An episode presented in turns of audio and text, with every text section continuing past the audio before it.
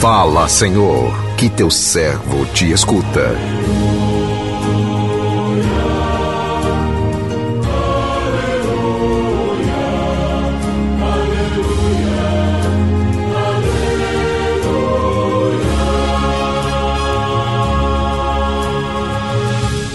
O Senhor esteja convosco, Ele está no meio de nós. Proclamação do Evangelho de Jesus Cristo, segundo Marcos, glória a vós, Senhor. Naquele tempo, João disse a Jesus: Mestre, vimos um homem expulsar demônios em teu nome, mas nós o proibimos porque ele não nos segue. Jesus disse: Não o proibais, pois ninguém faz milagres em meu nome para depois falar mal de mim. Quem não é contra nós é a nosso favor. Palavra da salvação, glória a vós, Senhor.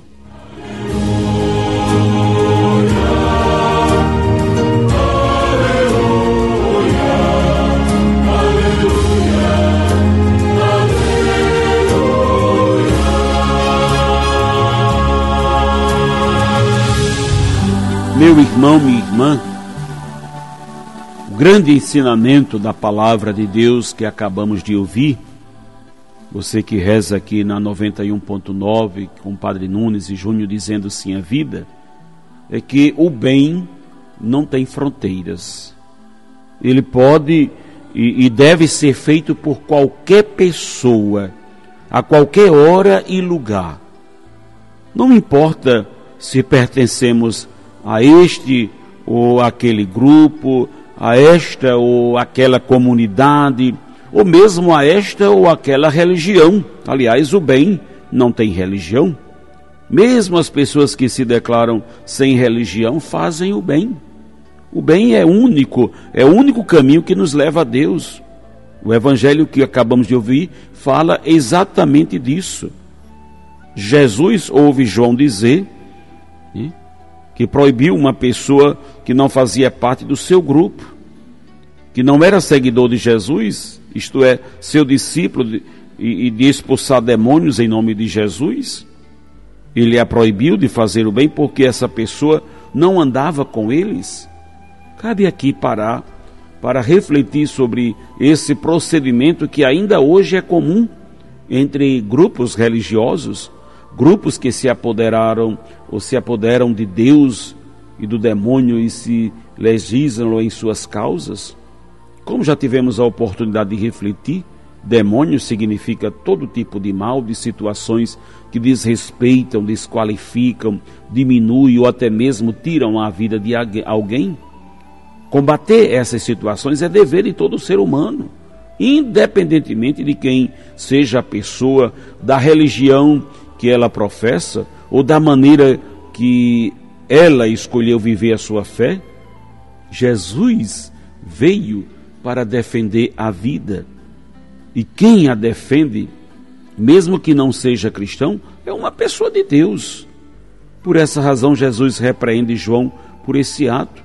Pede que não proíba ninguém de fazer o bem em seu nome. É preciso encontrar meios de proibir que as pessoas façam mal mas não proibir de fazer o bem? João havia proibido, porque esse que expulsava demônios em nome de Jesus não seguia Jesus, porém, se ele fazia o bem em nome de Jesus, era de certa forma simpatizante seu. Indiretamente era um discípulo de Jesus, mesmo não estando em seu grupo. Jesus sabe que quem faz o bem em seu nome não o difama. Se essa pessoa está fazendo o bem em seu nome é porque não é contra ele, e não sendo contra ele, não há por que proibi-la de agir dessa maneira. O que isso tem a nos dizer? O que isso tem a nos dizer? Que existem muitas maneiras de viver o cristianismo. O mais importante é como agir e não onde agir. Mesmo que uma pessoa não viva todo o rigor de determinada doutrina religiosa, se ela fizer sempre o bem ao próximo, ela está no caminho de Deus.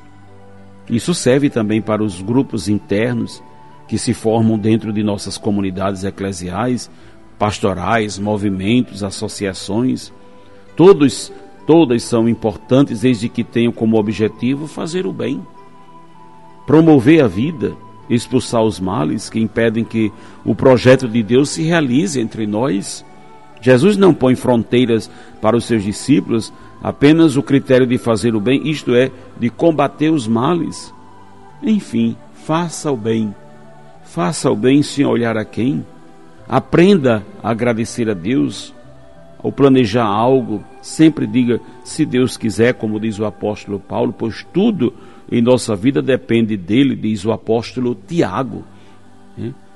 Tiago. Então, meu irmão, minha irmã, o texto começa com o clássico nós.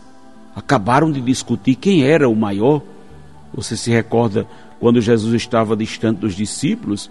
Eles começam, começam a falar entre eles e a discutir quem era o maior do grupo. Agora eles trazem os anseios pessoais para o grupo dos doze perigo de uma liderança corrompida é justamente corromper os demais. Temos, né? Temos aquela velha reflexão: uma maçã podre pode estragar todas as outras. Então, no coração dos discípulos começa a existir essas realidades e Jesus quer chamar não apenas a atenção deles, mas a atenção de cada um de nós. Eles dizem: Nós vimos uma pessoa que expulsa demônios em teu nome eles estão agora em um grupo fechado. Agora parece o nós, não é mais uma realidade pessoal, mas é o grupo. É interessante que nós vivemos, um, um, é, vimos que um estava fora e expulsa demônios no nome do Senhor, quer dizer que alguém ficou de fora.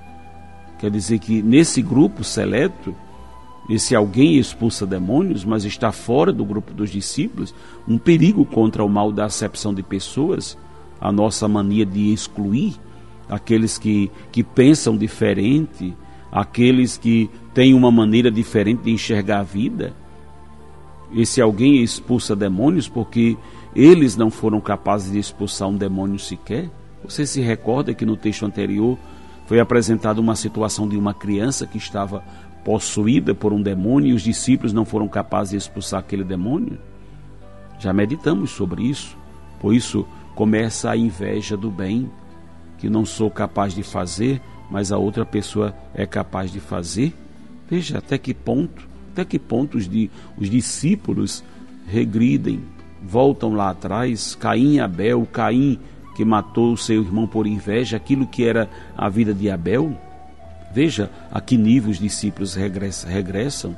Temos que nos tornar irmãos uns dos outros, porque não nascemos com essa realidade já pronta e acabada. Mesmo aqueles dois que eram irmãos de sangue, Caim e Abel, eles precisavam ter se tornado de fato irmãos. Por isso, essa advertência de Jesus fala sobre a nossa unidade, a unidade dentro da igreja, a unidade dos corações, a comunhão dos corações.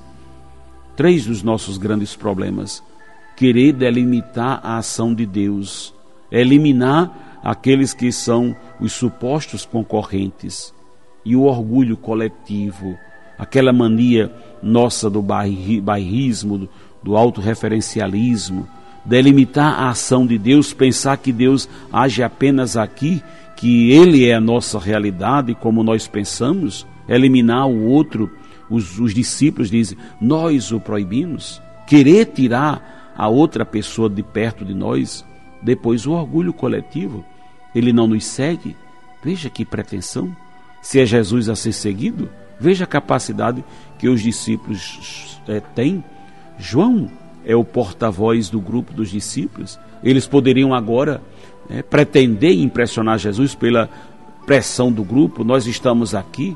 Se individualmente eles não eram grande coisa, agora eles querem pelo menos tentar como grupo impressionar Jesus, cuidado com a lógica dos números, pensar no discipulado de Jesus em quantidade. Jesus dá essa advertência aos seus discípulos: quem não é contra, é a nosso favor, justamente para exortar o coração deles e o nosso coração desse perigo do fechamento.